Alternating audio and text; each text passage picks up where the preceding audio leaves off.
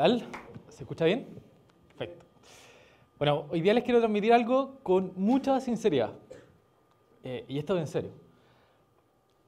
Porque lo que les voy a transmitir hoy día nunca lo he hablado en ninguna otra parte. Es una conversación, para ser muy sincero, que tuve este fin de semana con dos amigos, uno de mi casa y otro que conocí en la universidad. Y porque sentía que lo que hoy día les voy a contar también lo había empezado a ver o a sentir cuando estaba haciendo mi tesis en la universidad. Como ahí me presentaron, yo, yo rayo con el urbanismo, soy geógrafo, pero en particular rayo con la vivienda social porque vivo en una vivienda social, siempre vivo en una vivienda social, me encanta mi casa, me encanta mi barrio, pero me encanta mucho, pero sé que ha fallado, como tal, como, ha fallado en general la vivienda social en Chile. Para, solamente para dejar un número acá arriba puesto, gránselo en la cabeza, en Chile entre el año 1980 y el año 2013 se construyeron 250.000 viviendas sociales, donde viven 1.200.000 chilenos aproximadamente, de las cuales fallaron 60.000. Y hay en muchos lugares donde se construyen barrios donde todo el barrio falló al mismo tiempo. O sea, de estas 60.000, por ejemplo, hay un lugar que se llama Bajos de Mena, en Puente Alto, donde hay 13.000 que fallaron. Mi casa, por otro lado, es un mix. Algunas fallan, otras no. Entonces ese es el contexto. En verdad les quiero hablar cuando yo era chico. ¿Y qué pasó para que yo les estuviera hablando acá? Muy en corto, porque no es lo que quiero profundizar. La verdad es que me fue bien. O sea, con mi amigo, voy a ser súper directo en el fondo, no tengo ahora todavía mucho en común. Mi amigo, soy el único que fue a la universidad, el único también que fue a la universidad dentro de mi familia, eh, el primero, etcétera, la típica historia. Con mi amigo hoy día lo único que nos queda en común es jugar a la pelota, nada más. Y ahora que ya acabo de salir de la universidad, me tengo que hacer la pregunta de, bueno, ¿qué pasó entre medio en el fondo? ¿Por qué mis amigos no y por qué yo sí? ¿Cuál fue el punto de inflexión? Y ahí aparece la democracia en el fondo, perdón, la meritocracia, como el factor principal. Y la verdad es que me lo he puesto a cuestionar. Y ese es el mensaje. El contexto de la vivienda, las situaciones cuando yo era chico y ahora estoy parado acá adelante y que les quiero, en el fondo, cuestionar tal vez mi propia vida. Y por eso es difícil lo que estoy diciendo. Y por eso incluye mucha sinceridad. Les quiero cuestionar por qué yo estoy parado acá al frente de ustedes. Y la verdad es que encontré tres razones. La primera es que me di cuenta de algo súper fuerte que lo voy a ejemplificar en algo que me pasó ayer lunes en la noche, de hecho. Estaba pensando en la charla y ayer me pasó esta usted y dije, perfecto. Me fue bien, fui a la universidad, a la Universidad Católica, como supuestamente buena, vivo en la casa, ¿cierto? Pero les dije que ella era el único que más o menos había ido a la universidad, por lo tanto, como que la hice, ¿cierto? Dentro de mi barrio, dentro de mi amigo, es como que la hice. Y me pasa que cuando voy a comprar al kiosco una bebida, el caballero que me atendió toda la vida me dice, impresionante, me lo dijo ayer. Me dijo, Jonathan, oye, no te veía hace tiempo. Sí, efectivamente, trabajo esta tarde. Oye, ¿y qué todavía sigues viviendo acá? Fue así como, fue como un combo en el fondo. Lo que había detrás de eso, y nos pusimos a conversar, era de que lo obvio es que cuando a una persona le va bien, se tiene que ir de ese lugar porque, porque es obvio. Obvio que se tiene que ir, se le va a ir, se tiene que ir de ese lugar que es malo. Y tal vez nos puede parecer obvio, pero para mí no es obvio. Yo quiero ese lugar, es mi barrio, es mi casa, me quiero quedar, pero la verdad es que, ¿qué nos dicen? Todo en el fondo, es que si te va un poquito mejor, ándate. Y me puse a pensar aquellas personas que ya se habían ido de mi villa, porque como había fallado, acuérdense, pero no todas, pero había fallado en parte, los que se habían ido, efectivamente, en los últimos cinco años eran los que le había ido un poquito mejor. Entonces, lo que está pasando hoy día en mi villa es que si ponemos la palabra gueto, en el fondo, que es un lugar sumamente segregado, con poco acceso a servicios, donde la vivienda falló, es que cada vez es un lugar más malo, porque a los que les va bien, se van. ¿Y quiénes quedan? Como a los que les fue más mal en el fondo. Y eso es súper grave. Y me doy cuenta, y me di cuenta que está pasando harto, yo creo que es uno de los primeros costos de la meritocracia, que es súper individualista.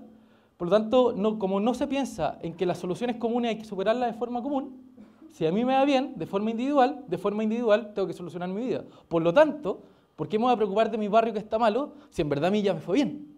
Es el primer costo que me di cuenta y es grave, porque al final estamos creando espacios dentro de Santiago que están malos y que el efecto para en el fondo, o sea, la posibilidad que haya una persona buena y que me pueda impactar a mí, es cada vez más baja porque esas personas migran. Es súper fuerte lo que le estoy diciendo. En segundo lugar, creo que un costo súper grande, y aquí está dentro de la sinceridad, Lo voy a explicar de la siguiente manera. Con mi amigo, hoy día tenemos súper poco en común, ¿cierto? Jugamos la pelota. Yo tengo una regla. Tengo que ir los jueves y los sábados a jugar a la pelota. Para seguir viéndonos, para seguir hablando.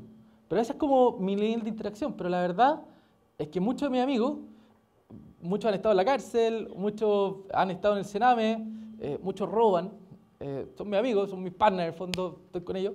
Pero, pero esa es la realidad, en el fondo.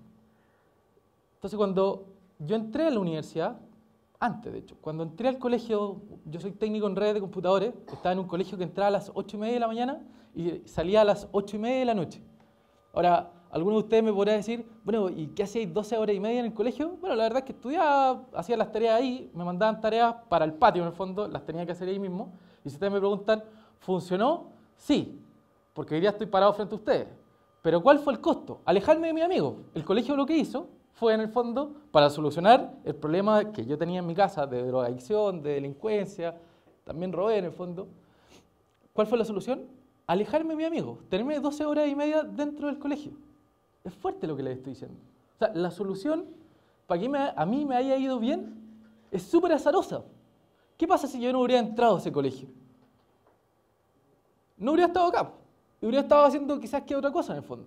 Entonces, a partir de ese azar, yo me cuestiono en el fondo qué pasa con mis amigos que no entraron a ese colegio en el fondo.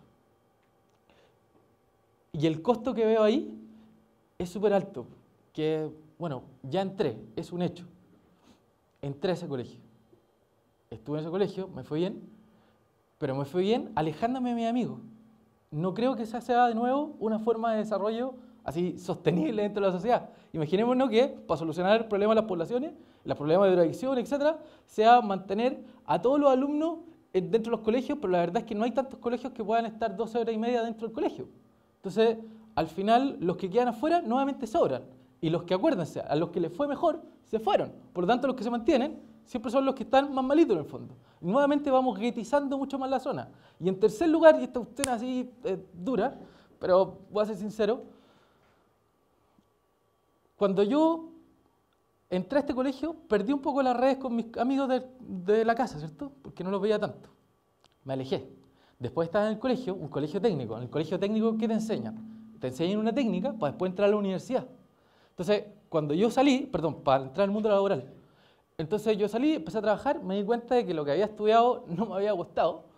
Eh, entonces me metí en universitario, estudié, me saqué la cresta y entré a la universidad pero era algo totalmente distinto a lo que estaban haciendo mis amigos del liceo.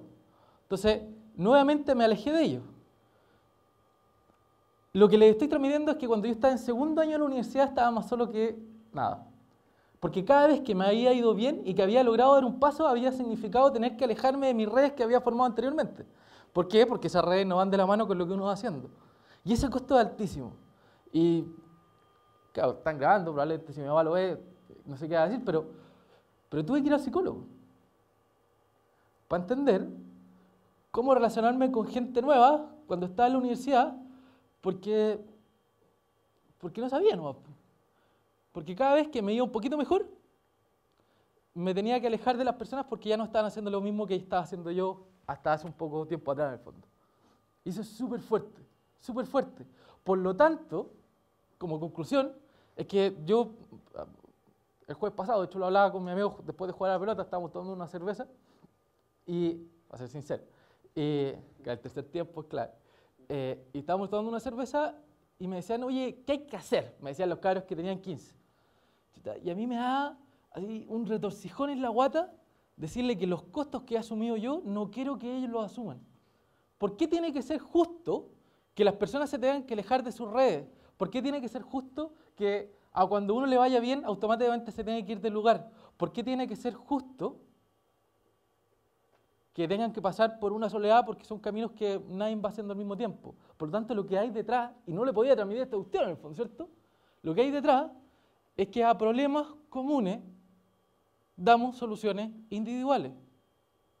Y cuando estamos mirando la villa, cuando estamos mirando Bajos de Mena, nos estamos preocupando de las personas que viven Bajos de Mena. Yo los invito a cambiar el switch. Si algo les quiero transmitir es que nos preocupemos por los lugares. Yo creo que la vivienda social es el lugar, por lejos, el símbolo del problema de Chile, donde está la segregación, la desigualdad, pero no se dan las personas, se da en el territorio.